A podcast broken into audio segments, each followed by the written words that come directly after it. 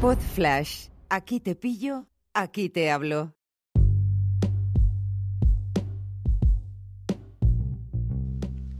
Hola a todos, aquí Nacho, ¿qué tal? ¿Cómo estáis? Esto está siendo grabado un 14 de marzo de 2020, pero por dificultades técnicas creo que no lo voy a poder subir hasta unos días más tarde. No sé cuándo lo escucharás, espero que no sea muy lejano a esta fecha. Quería comentarte que quedan. Hoy quiero hablarte de, las claves para la convivencia, un kit de emergencia para la convivencia, porque además quedan justo dos meses para la publicación de mi próximo libro, al que voy a dar un empujón definitivo en estos días, porque voy a tener más tiempo libre o más tiempo. Eh, no libre exactamente, pero sí que voy a poder dedicarle más, eh, más horas a, a este tipo de temas. Quiero aprovechar para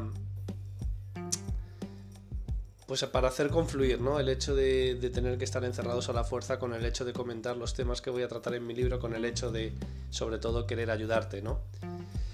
Eh, están todos muy relacionados, los podcasts, los posts que voy a escribir en estos días y, y aunque no van a ser exactamente como luego saldrán en el libro, creo que, que pueden compartir un fondo común. ¿no? Decirte que esto va a ser mucho más que un fin de semana largo. Y uno de los primeros retos a los que nos enfrentamos tiene que ver con el hecho de que eh, esto va a ser el puente más largo de nuestras vidas.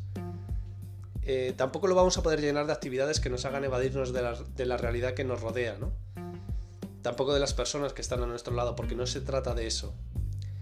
No va a haber posibilidad de llenar tu agenda de eventos sociales que hagan que los días libres se pasen volando.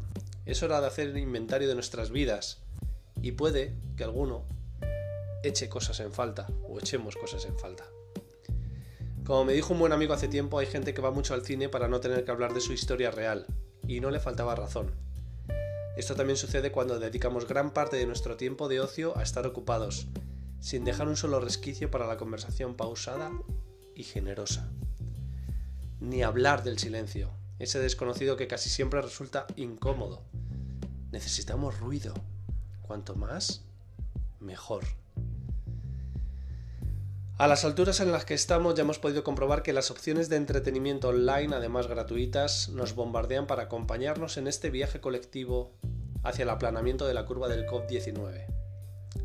Es decisión de cada uno el llenar nuestras horas de hogar de eventos online, para evadirnos de las personas offline que tenemos a nuestro lado. Craso error, si me permites el consejo. No reproduzcas el fallo de tener la agenda llena de productos offline en tenerlos ahora online. Ha llegado el momento de la prueba de fuego para muchos de nosotros y de comprobar la veracidad del hogar, dulce hogar. Las claves para conciliar durante la cuarentena que te propongo son... Eh, hay varias clásicas, ¿no? Em, las voy a combinar con recomendaciones para el teletrabajo. ¿Estás preparado o preparada? Vamos allá. La primera es que la otra persona no haga dos cosas seguidas, dos tareas seguidas de la casa consiste en evitar que nuestra pareja realice dos tareas de la casa de forma consecutiva. Es muy básica pero funciona. Si uno hace la comida, el otro pone la mesa y la recoge. Si uno pone la lavadora, el otro la atiende o dobla la ropa y así nos vamos combinando. Es sencilla, ¿verdad? Al principio cuesta, pero termina saliendo solo. La segunda es que siempre hay dos formas correctas de hacer las cosas. Estaba dedicada a mi madre que cuando hice la cama por primera vez con 10 años lo primero que hizo fue deshacerla y hacerla ella bien. No era la mejor forma de motivar. También me pasó con mi chica al principio de convivir que cuando yo colocaba los platos en el escurridor luego llegaba ella y hacía un concierto a lo mayumana, clan clan clan clan clan clan. Hasta que entendí que había una manera concreta, ¿no? De, de, de colocar los platos, me lo explicó y empecé a hacerlo así. Hay que entender por parte de ambos que no hay que revisar todo lo que el otro hace, porque si lo terminamos rehaciendo todo a nuestra manera, corremos el peligro de provocar una profunda desmotivación en la otra persona para volver a hacerlo y al final nos terminamos quemando los dos. Estas dos ideas son de primero de convivencia. Si no las dominas o asumes a partir de ahora, te va, se te va a hacer largo. Y puede que cambie hasta tu estado civil tras esta tormenta.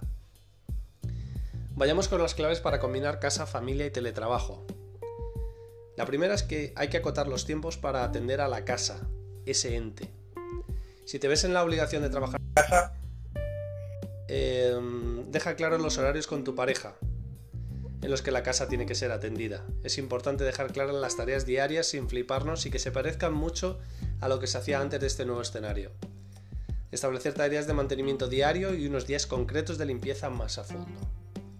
Fuera de esos horarios estrictos no vale lo de poner una lavadora en mitad de tu jornada de teletrabajo para despejarte.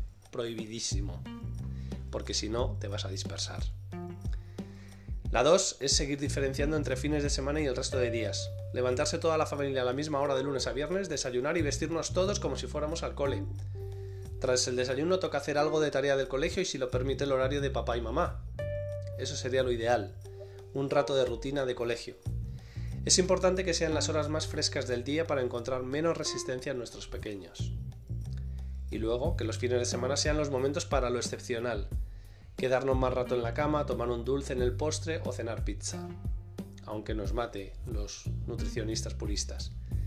Es importante que sientan la diferencia entre eh, que, esta diferencia la sientan nuestros hijos y, por qué no, la sintamos también nosotros. 3. Establecer tareas laborales y gestionar el tiempo líquido. ¿Por qué digo esto? Porque es posible que lo que en la oficina te lleva X tiempo, en casa te ocupe menos o más, pero de forma discontinua. Lo importante es que hagas una lista previa o el día anterior sobre tus objetivos de trabajo en la jornada siguiente. Se puede dar la circunstancia de que debido a la falta de distracciones y tiempos muertos de la oficina, termines antes tu trabajo. En ese momento, aunque te cueste, ha terminado tu jornada laboral. También puede suceder que necesites adaptar tu horario de forma flexible, con el fin de adaptarte a la presencia de tus hijos en casa. Por ejemplo, si entras a las 9 de la mañana en la oficina, Quizá puedas adelantar trabajo de 6 a 8 de la madrugada mientras todos duermen. Eso sí, es importante que esto lo tengas hablado con tus superiores para que no haya malos entendidos y poner el acento en los objetivos cumplidos. Con esta batería de medidas creemos que puede resultar mucho más llevadero este tiempo indeterminado que nos ha tocado vivir. Podemos convertir esta crisis en una oportunidad para la mejora personal y laboral. Si me permites un penúltimo consejo, comienza a considerar el descanso como parte necesaria del trabajo y de tus relaciones familiares. Planifica el tiempo para descansar para que no sea improvisado. También un tiempo para jugar, tanto tú de forma individual como con tus hijos. Llamamos juego a todo eso que nos libera de pensamientos pesados y complejos. Para terminar, dos consejos. Uno para los que viven solos. Aprovecha este tiempo para mirar dentro de ti, para hacer limpieza, recolocar emociones y afilar el hacha. También limpieza de la física de tu casa. Aléjate de las pantallas, por lo menos no estés permanentemente con ellas. Y no conviertas estas vacaciones a la fuerza en un maratón para ver series en la tele. Recuerda, de tu vida solamente hay una temporada. Para los que viven en pareja o en compañía, aprovechad para convertiros, además de en pareja o compañía, en un equipo. Y hasta aquí este primer episodio sobre nuestra cuarentena forzosa, la que compartimos todos. Si tienes necesidad de comentar cualquier cosa, te dejo las formas de contacto en las notas del episodio. Y te lo digo especialmente ahora, en estos momentos en los que puede ser muy cuesta arriba el estar, el estar solo o el sentirse solo, que no es incompatible. Lo dicho, mucho ánimo, mucha fuerza y nos seguimos escuchando. Un abrazo, adiós.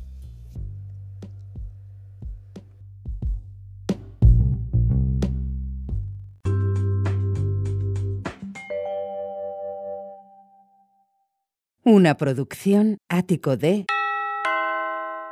podcast